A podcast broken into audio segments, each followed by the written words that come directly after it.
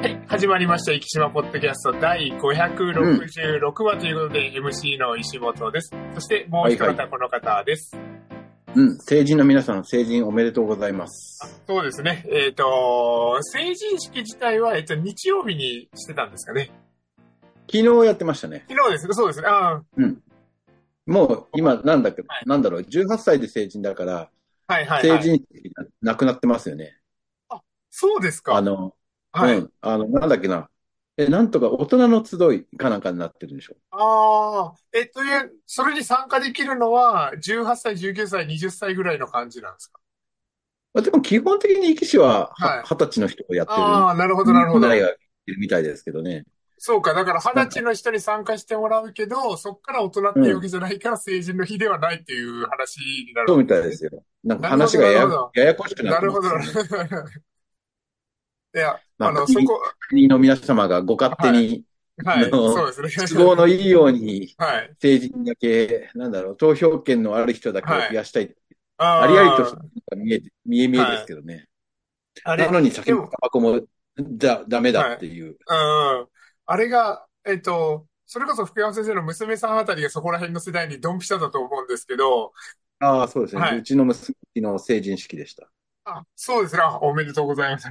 あありがとうございます。おめでとうございます。そしたらじゃあ女の子は大変です。はい。そうですね。もう、あの、っていうのも、あの、僕もですね、あの、まあ、ちょっと前まではちょっと、あの、盛りすぎかもしれないですけど、あの、周りに、あの、成人になったねっていうのがちょこちょこいたんですよ。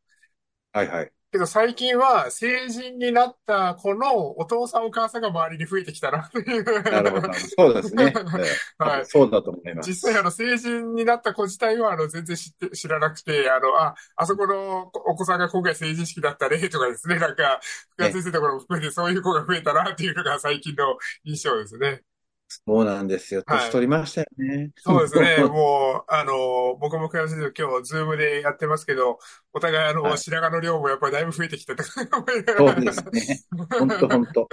はい。そんな、あの、成人。でも、まあちょっと、その、さっきの話で、えっと、今18歳で成人ですよね。そうですね。でそう、ただ、お酒、タバコは二十歳からですよね。健康的なものはですね。で、そうそう。成人式は、これはじゃあ自治体ごとで18歳から20歳みたいなところもあれば、18歳だけのところもあれば、20歳だけのところもあるみたいな、そんな感じなんですよね。どうなんですかね。はいでも案内出すの大変でしょうからですね。そうですね。で、そもそも、いつからなったんでしたかね去年でしたっけ一昨年でしたかねちょっと前、結構前じゃなかったでしたっけ、娘さんが18になった時はまだ成人じゃなかった。で、途中から成人になった成人成人だったような気がしますけあどね、。そしたらじゃあ今の20歳の子たちはもう18歳から成人になった組になるわけ。うん、ちぐらいじゃないかなと思います。あーなるほどなるほど覚えてないけど。ああうんだからそこら辺が、あの、今のこの2、3年の子たちはいろいろややこしいですよね。大変ですよね。はいやいや、めっちゃややこしいじゃないですか。あの、はい僕らのそれこそ大学時代って、まあ、はい成人は二十歳だったけど、はい。えー一応その時もほら、はいあの、二十歳からしかお酒飲めなかったけどそんなことないですよね。まもう大学入ったらあのはい。むあれ、まあ、今はあんまなくなったけど、はい無理やり飲まされるっていうのはいっぱいありましたよね。今の大学生、実際のところどうなんですかね？って言って、どバリバリ飲んでますよと言うのもなんですけど、どうなんでしょうね、今あんまりのね。あんまり飲てか、あまない。んまりお酒が好きな子が、あのそう少ないですよ。ですよね。で、タバコに関してももう、親がタバコを吸わないっていう家庭がもうずい昔は、あの、両親いたら、まあ、おタバコ吸う家庭っていうのは結構あって、お客さんとか来たらもう、あの、必ず灰皿出してとかですね。そうそうそうそう。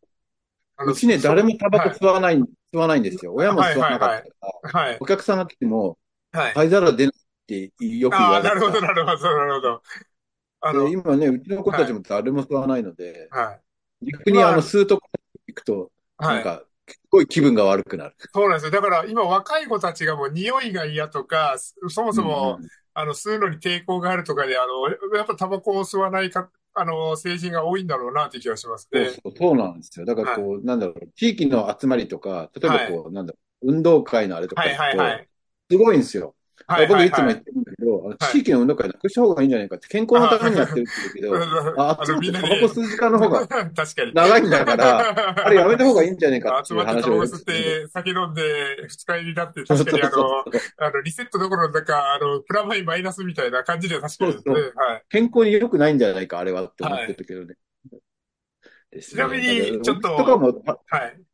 はい、お店とかも大変ですよね。まあそうですよね。別に。なかったけど、今ほら、店の人にさ、いはい。提供する、あれね、罰せはい。られるから、うんうん。なかなか大変だなと思ってますけどね。あの、福岡市とか結構厳しいのが、あの、子供か喫煙かじゃないけど、あうん。の、喫煙を許可する時間帯は子供の入店ができないとかですね。あの、ですね。だから飲食店とかで、例えば、あの、ここ美味しいからって言って子供連れで行こうとしたら逆に、あの、喫煙を許していることによって子供連れでは入れないとかですね。なるほど、なるほはい。ど。自動規制でも、のところで徹底してるような形ですね。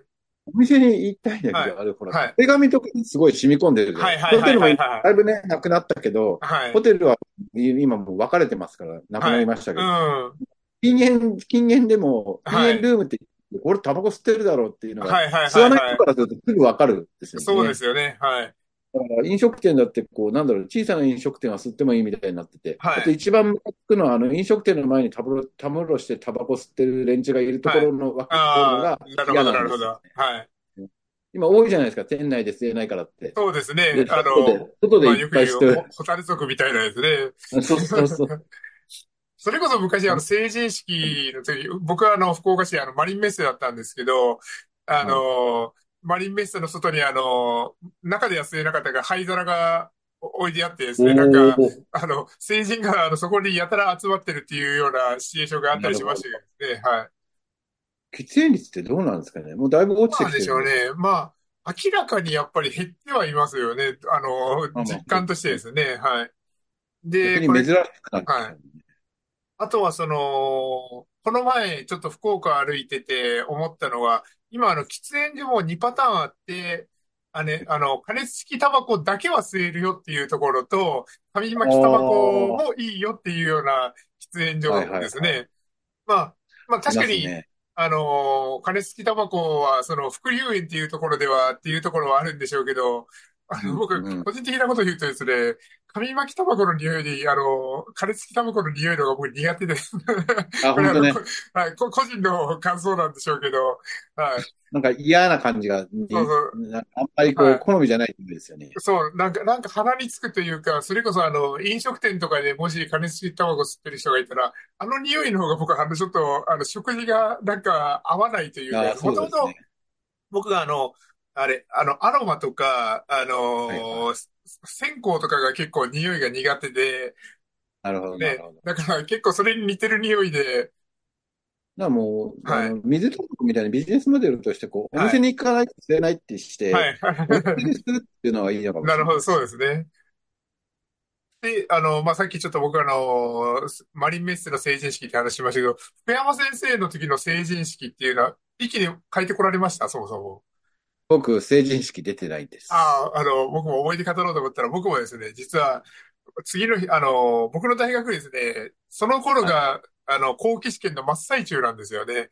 1はいはい。月の2週目から始まってっていうところで、はい。で、僕、あの、成人式の次の日が、あの、もう忘れもしない、あの、あの、1日マックス5あるんですけど、あの、4はいはい。つテストがあったんですよね、翌日ですね。しかも、必修が3つっていうですね、だ誰がこのスケジュール考えたんだそうそう。もう、あの、とりあえず、とりあえず原付でマリンメッセまで行って、ちょっと様子をぐるっと見て、それから帰るっていうですね。もう、あの、それぐらいしか時間的にできなかったっていう、あの、思い出がありますね。まあ、いいんですよ、男はそれで。はい、そうですね、はい。このはい、の、大学の友達のお父さんはい、が不動産屋さんをやってて、当時バブはい、ルの頃だったんはい、で、はい、はい、すごく羽振りが良くて、はい、で、あの、新宿の、まあ今でも覚えてるけど、東方生命ビルの一番上の階の、はい、はい、えーしゃぶしゃぶ屋さんで、はい。食べたいだけしゃぶしゃぶをおごっていただいて、なるほど、なるほで、ど。帰り、会見の時にものすごく満はい、札を出してらっしゃったのを覚えてはい。ますけど、なるほど、なるほど。それがもう成人式の何よりの思い出です。なるほど。あの、ちょうどあの、バブリーな頃でなわけですね。はい。バブルの頃でした。はい。そんな、じゃあ成人式。まあ、もし、あの、新成人、あ、新成人じゃないか。えっと、二十歳、もうややこしいです。ここが、ここがもうややこしいですね。まあ、あの、ひじまポッドキャストにゲストで出たいなんていう方がいらっしゃいましたら、今。月、あ、まだ、あの、実はこ今月が第5火曜日があるので、ゲストを、あの、考えなきゃいけないんですけど、あの、さっき、はいはい。あの、ちょっと今週のネタを考えてる時に、あ、5週目があると思って気づいたばっかりなので、ちょっとどなたかゲストを希望される方は 今だったら、あの、無条件です はい、おね。待ちしておりますと。はい。いうところで、まあ、今、あの、成人式の話をちょっと振り返っていきましたけど、まあ、年末年始、まあ、あのー新年のポッドキャスト限定配信、あの、うん。ダダ漏れさんから、あのーなんか、毒が少なくてぬるいって、あの言われたんですけど、あ。のまあ、実は、あの収録に漏れたところですね。あそこ、あの。だいぶ、あの、固有名詞も含めて毒が多かったので、逆に、あの、あれを流さなくてよかった ちょっと思いながらだったんですけど、そんな、なので、新年僕たちはあの初めての収録というところになるんですよね。そこに関してはですね。はいはい。はい。っていうところで、まあ年末年始はっきりと、まあ、あのー僕が少なくとも生きてきた40何年の中で、こんな正月はなかったなっていうような、やっぱり正月だったと思うんですけども、まあ、能うん。登の地震だったり、あの、羽田の事件だったりとねか、まあ、個人、ね。はい、個人的なことを言えば、あの、僕はあの北九州出身なので、あの、大町銀あ、天。街の火事ですね。もう、あの、そこで、丹賀の時はですね、僕はあの中学までしか北九州にいなかったので、旦過市場はあんまり子供が行くところじゃないんですよね。あの、はいはいはい。そうですね。はい。親世代が買い出しに行ったりとか、まあ飲食店の方が買い出しに行ったりが旦過市場なんですけど、まあ、たまに、通りはするんですけどね、たまに。だからあんまり詳しくないですけど、魚町に関してはもう、あの、まあ、北九州のとったら天神みたいなところなので、うんうん。あの、子。供の頃から覚えてて、で、燃えたところも、なんとなくやっぱり、まあ、お店の入れ替わりとかあるんですけど、あそこら辺だなで、燃えたあたりは昔からあるようなところで、ああ、ここ見覚えがあるなっていうようなですね、なんか、うん。そういうところだったので、ちょっと、元旦三が日からもう本当に僕にとっては3日連続でボンボンボンとなんか大きなことが続いてしまったなっていうようなですね。はい。そんな感じだったんですけど、まあ、ただ、日ね。本人って、だ日本人ってとかあんまりこんな言い方したくないんですけど、あのーなんでこういう時に、あのー議論をすべきことを議論できずに、うん。横道にそれてしまうんだろうなっていうようなですね、なんか、あのね。ー地震の件にしてもそうですし、あのーまあ、一番今最近、もうそんないいのにとか思うのが、羽田の件であのペットのことがどうとか、ほんとね。ほんとほんと。はい、でも思いますよ。あれ、はい、もう、なん、まあ我々はそういう業はい、界にいる、はい、いるからこそあれなんかもしれんけはい、ど、もうあれはさ、はい。どうしようもないじゃんって思うんだまあ、そうよね。なんですよね。はい。そこだから、そこ、うんなかなか難しいところですよね。例えばじゃあ今度犬猫をじゃあ許しましょうってなった時に、そしたら今度爬虫類を許しましょうっていう爬うん。虫類ペットの愛好家の方はやっぱり求めてくると思うし、そこをじゃあ今度求めたら別に毒があってもいいじゃないかとかいう あの、ペット愛好家の方が出てきたりとかですね、なかなか再現がないんだね。ろうなっていうところはありますね。どうしてもね。そうそう。多分、はい。個別の案件、案件に対しはい。てこう全体的にまはい。とめようと絶対無理だよね。はい。だからまあ、ある程度もう、あの、どんなに何を言われようと航空会社が、あの、世界中のそうそ潮、潮流に、す。あの、見ながら、あの、決めていくところに、もう僕たちはもう粛々とそれに従うっていうようなですね。そうそうそう、そうなん。です、そうなんです。だからその、なんだろうな、まあ、飛。行機はい。旅行に連れていくって、僕いつも言う旅行に。連れていくのは、えっと、飼い。主の。満足であっ、て、はい、はい、動物。たちが喜んでるかって言われるとはい。と、えいつも、特に猫なんかいつもの環境でいつもにいることの方が、はい。幸せなんだから、はい。そういや、あの、ね、良くないとはい。思う。うん。うん。いや、もうおっしゃるあ、通りで、そ、そこなんですよね。そもそも、あの、ワンちゃんたちがあの飛行機に乗りたがってるかっていうところなんですよね。だから、うん。おそらくそんなことはないので、もうそ、あの乗せる乗せないの前にそこら辺が飼い主のエゴなのかなって思うことは、で、まあ、息も福山先生のところありますけど、ペットホテルとかも今充実してるからですね。もう、はい。あの、なんだろう。本当はね、ペットシはい。ッターさんがいて、はい。はい。はい。ああ、なるほど。普段の環境に来てくれるっていうのそうそう、普段。の環境はい。に行くのがいいと思うんですけど、それはい。もなかなか、やっぱはい。日本はそういうシステムじゃないじゃないですか。子はい。供だってシッターさんってうん。増えない。はい。自はい。はい。分のそのなんだろう、テリトリーの中に他人を入れるはい。のを嫌うかはい。国人はそういうことはあんまりないじゃないですか。生まれた頃からね、ベビーシッターさんがいたりとうかん。するだけで、なんかこう、い出るときはベビーシッターさんを雇って、はい。えーい世話をしてもらうって。あれが本来のやり方。はいはいペットに関してはそういうことですよね。いつものところに来てもらって、世話してもらってっていうのは本当はいいんでしょうけど、ただやっぱりそれだけの、まあ、そっちの方がはるかにコストかかるからね。うん。それを支払えるのかとか、いろんな問題がやっぱりどうしても出てくるので、そうすると、まあ僕ら、まあうちはやってるからだけど、まあいつも来てる子はね、もう慣れてるから、そんなにストレスかかってないんですよね。はいはいだから、はとりあえず慣らしとくっていうのは一つかい。ななるほど。なるほど。あの、子供の預かり保育みたいな感じなわけですね。うん。今日もあの、年末年始はね、ペットホテル、まあいつも来てる子たちがいっぱいもう、はい。全然、遊んでくれ遊んでくれる。あ、なるほどなるほど。あの、だんだんよく、から追っかけてはい。あの、福山先生がいつもおっしゃってる、あの、人が休んでる時は福山先生たちが余計に忙しいっていう。簡単から部屋に入れって言っても入らない。はい遊びましょうよ、みたいななるほどワンちゃんとかね。なるほど、なるほど。この子面白くて、あの、はい他の人に凶暴なんですとか言って、うち来ると全然凶暴じゃなくて、飼い主さんが、なんでここ来るとこんななんでしょうって、、はいや、僕らもわかりません、みたいな。そういう子多いんですよね。なるほど。なんか、この、まあこの、はいなんだろう、うちのスタッフとかでも、この人によく慣れてるけど、はい他の子は、あの、他の人はきじゃないとかね。やっぱ好みがあるんですよね。はい。そこら辺ちょっとあの、牽制ニャンゴネタとはまたずれて、あの、とは違うんですけど、福山先生ちょっとこれ前一回聞いてみたいなと、そのペットホテルをされてるので聞いてみたいなと思ったのが、あの、よく借りてきた猫っていう言葉があるじゃないですか。そんな感じはいで、ワンちゃん、猫ちゃんで、人見知り的な、人見知りって、はい。いますよ、いますよ。だから、その、僕らいつも預かってる子って、はい初めて預かるとわからないんだけど、あ、はいこの子は1日目は食べないけど、2日目になったら元気に食べるんで、そういう子もいるんですよ。なるほど、なるほど。あとは初日は、え、ここどこみたいな顔してるんですけど、はい2日目、あ、そうちゃん、ここだったじゃんっていうような。ああ、なるほど、なるほど。はい。うんだから面白いですよね。はい。だからやっぱりいつもから鳴らしとくと、そこまでストレスかからないけど、この子は3日間食べないけど、全然元気で帰ってご飯食べるっていうようなこともいるし、はい。うん、初日から全然もう遊んでくれみたいな子もいるしあ面白いですよね。まあその辺ははい。病院とかなんでカルテも残ってるので、はい。大体こう書いてあるんですよ。この子ははいこういう性格とかいうのが分かるから、だからやっぱり面白くて、こう人と一緒でもう全然いろんな子で性格がなるほど、なるほど。うん。だから僕はべ病院でよく言うのは、いつも、はいつも来てる人の方が治るっていうのは、うーん。来てるあ、一番こう、ね、お医者さんもそうなんですけど、はい。いつもと違うっていうのはものすごく大事で、そうですね。はい、若い子はい。はいつもがわからないんです。はい。まあ、あの、まあ、こっちゃんのところのね、理事長先生が言っはい。てる、こう、うち我々ロータリーで毎週会うじゃないですか。そうはい。すると、あ、こ、こいつ、いつもと顔が違うから、うん病院、いあの、診察来なさいって言って、はい病気が見つかることとかがあったって言われ、はいまあやっぱ多分そこね。あの、そこはちょっと手前味噌ですけど、うんはい。いつもと違うを見といてほしいってことです。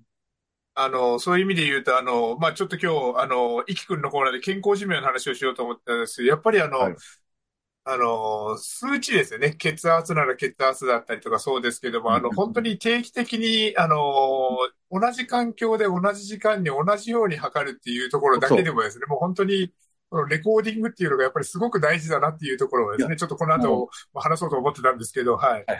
もう行きましょうか、それに。あ、いや、重要重要でですね、もう一個だけちょっと聞いときたかったのが、その、ワンちゃん、猫ちゃんで、さっき借りてきた猫って話しましたけど、ワンちゃんの方が、猫ちゃんの方が人見知りしやすいとかって、あの、もう個体別なところは当然あるとは思うんですけど、平均的で見てなんか福山先生思うところがあります？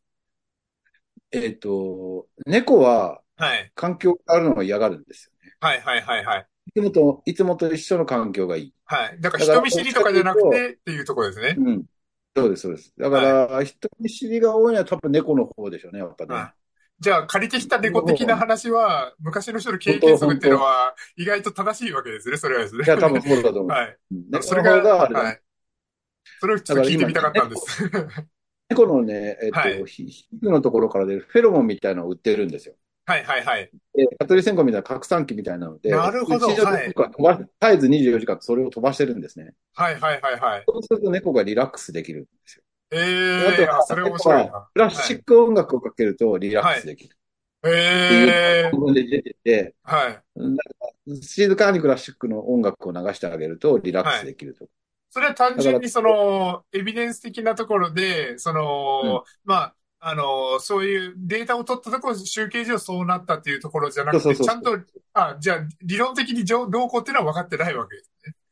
えっと、理論的には分かってないです。えっと、はい統計的にいろんな曲を流してどれがリラックスするかとへえ、いうのを調べた論文があって、はいまあそういうのいくつもあるんですよね。はいだ。からやっぱりクラシックがいいみたいっていう話にはなってる。なるほど、なるほど。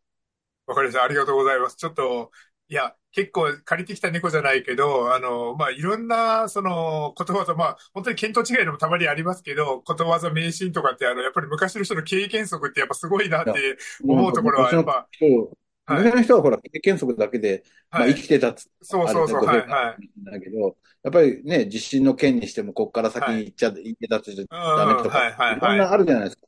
はい。で神社があるところは階段があるのはなぜかって津波が来た時にそこの高さまで逃げるはそんなのがやっぱすごいなと思いますよね。い。食べ物だって生子とかさ、ウニとかさ、最初に食べたやつ何考えてたんだろそううそうそうそうそう。はい。いや、それは思いますね。あの、ナマコ食べきった人すごいなと思います。んはい。というところで、ちょっと先ほどあの予告みたいなことしましたけど、地元検証コーナー、いきくんのというところで、あの、この1ヶ月で気になった生きネタをテーマにというところで話をする中で、先月ですね、12月に入ってから、生き新聞のあの記事を見た中で、あのまあ、あの、議会の討論の中で、生き市の健康寿命というのが今、長崎県の中で、健康寿命じゃない、うん。あの、えっ、と、健康、なんですね、健康の予防とかそういうところの、なんかまあ、いろいろ数値化される中で、長崎県の自治体の中で一番息が、成績が悪いという話。まあ、あれちょっと僕はあの見たけど、あれを鵜呑みにしちゃいけないなって思うようなデータではあったんですけど、まあ、いずれにしろ、生き死の健康寿命が、まあ、横須賀に比べて優秀かと言われたらそうじゃないかなというところはあるかなというところで、ちょうど新年とかけてですね、この話をさせていただくのがさっき言ってた、皆さんレコーディングをしませんかというような話ですね。はい、で、まあ、あの、よく新年、あの、三日坊主なんて言い方をしますけども、まあ今年はちょっと、さっき言った最初の3日間がいろいろ衝撃的なところがあって、なかなか新年の経を立てて、それからじゃあ続けていくなんて気分になれなかった人も多いと思いますので、あの、今日これを聞いた日から、あの、まず三日坊主を脱出する ことを続けていただけたらなと思うんですけども、ちょっと前にですね、話したかもしれないですけど、まあ、これ、あの、今話し始めたらもう残り時間考えたらちょっと大変なので、心理学的な話を言うと、とにかく3週間、21日間物事を続けると、それが習慣化しやすくなるっていうような話が、はい、あるので、とにかく、もね、はい、そうですね。はい、3週間、それ3週間経ったから抜けますよって言われる。はい。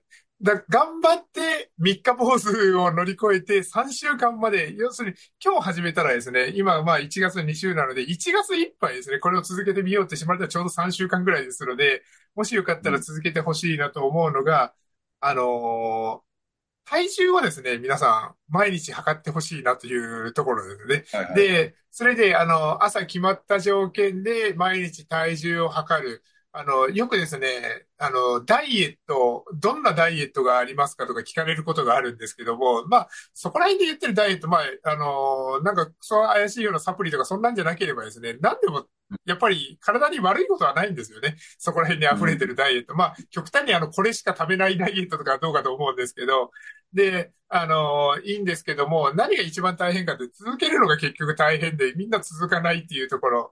で、それを続けるために、一番動機づけになるのが、あの、毎日同じ環境で体重を測る、あの、レコーディングダイエットって言うんですけど、これをずっと続けてもらうだけでも、あの、あ、今日ちょっと1キロ太ったら、この1週間ちょっと、あの、まあ、測るべき測って何も記録しなきゃいけ意味がないんですよね。レコーディングっていう記録をするっていうところが大事で、メモ帳でも何でもいいからもう毎日体重を書いておく。で、月始めとちょっと比べてみるとかですね、数字があるとやっぱ、あの、振り返りができるので、そういうことをしていただくと、あの、ダイエット成功しやすくなる。別にどんなダイエットしても、それ、レコーディングダイエットがバックボーンにあるだけで成功しやすくなるっていうふうにですね。はい。そうです。これはあの動物も一緒で、僕もよく言うんですけど、はい。慢してる対して、一番のは記録です。そうですね。体重、記録する。目に見えるようにしないと、絶対痩せないって言ってるんですけど、はい。私はいつもですね、2階で寝て、階段降りてきて、そこに体重計が置いてで、はい、朝、あなるほど、なるほど。必ず、はい、えー、測るっていう習慣にしてます。で、自動でも iPhone に記録されるので。そうですね、そこでですね。はい。見るだけ。はい。このレコーディングが本当楽になったっていうのはすごくありますよね。あそうですですね。はい。もうだから、あの、よくあの、今時レコーディングがライフログなんて言い方しますけど、あの、ちょっと、あの、話がそれますけど、あの、iPhone の iOS17.2 になって、あの、ジャーナルっていうですね、あの、ちょっと軽い日記アプリみたいなのが Apple が、あの、あの、載せてきたん。ですけど、あれほん。と秀逸だなと思うのが、あの、多分ですね、家族以上に僕のことを今知ってるのは iPhone なんですよね。もう、あの、例えばここで写真を撮っただったりとか、今日ここに行っただったりとか、今日何歩歩いて何歩、どれぐらい運動したかとかっていうのは全部 iPhone が把握してて、そのジャーナルは、あなたここで写真撮ってますけど、これで日記書いてみませんかとかですね、あの、提案をしてくるんですよね。だから、そそれに向けて、あの、ちょっと産業日記的なものをですね、ちょっと書いてみるとかですね、そういうのが、あの、使ってみよう。はい、ちょっと、あの、あのですね、福田です。これ、ちょっとおすすめで、書く書かないは別としてですね、あの提案を見てたら面白いです。あ、iPhone なるほど、こういう提案をしてくるんだな、とかですね。はい。してくるだけですね。はい、そうなんです。だからそれに応じてちょっと、ちょっとずつ書くだけで日記が続けていけるっていうですね。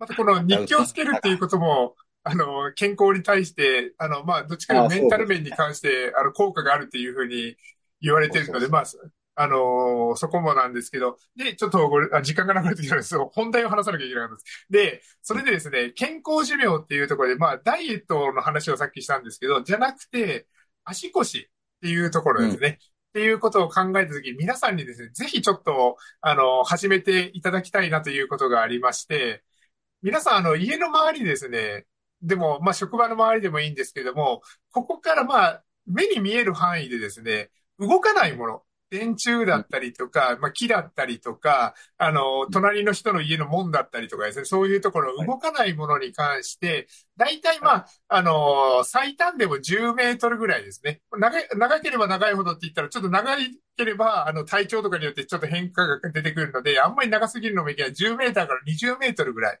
のところの距離で、3ヶ月に1回ぐらいでいいので、何歩でいけるかっていうのを定期的に測ってほしいなと思うんですね。特にもう、あの、50代超えたらぐらいで、これはやってほしいなっていうところで、で、歩数と健康寿命っていうのはもうものすごくリンクするんですよね。あの、よく歩行速度が、あの、健康寿命にリンクするっていうんですけども、急いで歩いたりとかしたら、結構、あの、歩行速度っていうのは変化するので、それよりも歩行速度を構成している歩幅っていうところの方が健康寿命に、うん、あの、直接リンクしていくかな。で、そうなった時に、歩数っていうのを、要するに同じ距離を歩いて、それで歩数が増えたら、要するに歩幅が狭くなってるわけですよね。はいはいはい、はい。同じ距離を100歩で行けてたところ110歩になったってことは、それだけ小股になってる。これが、3ヶ月に1回で、1歩2歩ぐらい、やっぱりちょっと変化がこう出てくるよう。で、そしてその3ヶ月後にまた1歩2歩減ってきたってなってくると、この歩幅っていうのが狭くなってる。歩幅っていうのは筋力だったりとかバランスだったりとか、そこら辺を顕著に表すところなので、健康寿命を伸ばしたいなと思う人は、さっきの体重じゃないですけど、定期的に歩数を測って、歩数が増えてきた時には、やばいっていうのを感じてもらえるっていうところですね。はい。これがもう、ある、明らかに周りの人から見て、あの人は歩くの遅くなったよね、フォアボが狭くなったよねって言ってるときは、そこから戻そうと思ったらなかなか大変なので、今の数歩っていうのをちょっと感じてもらえたらな、福田先生ウォーキングされるので、目標としてここからここまでの何歩でいけるかなっていうのはちょっと定期的に測ってみるとかですね。そういうのはすごく、はい、有効かなと思いますので、という話をしてたらですね、なかなかいい時間になってきましたので、まあ、あの、ちょっと他にも新年の抱負を語ろうとかいろいろあったんですけども、あの、ちょっとまあそこら辺はおいおい、まあ皆さんまずはあの新年の抱負として歩数を測っていただけたらなとですね。いいね。はい。いいね今年はね、それ。はい。なので、はい。あの、毎日とは言えなくても、まあ週1、月1、まあ多くても、あの短くても3ヶ月に1回ぐらい測っていただけたらなと、はい、思っておりますので、新年からちょっと説教じみた話になってきましたけど、健康寿命、息を伸ばすためにですね、ちょっと皆さんご協力いただけたらと思います。というところで今週の石間ポッドキャストを終わりたいと思います。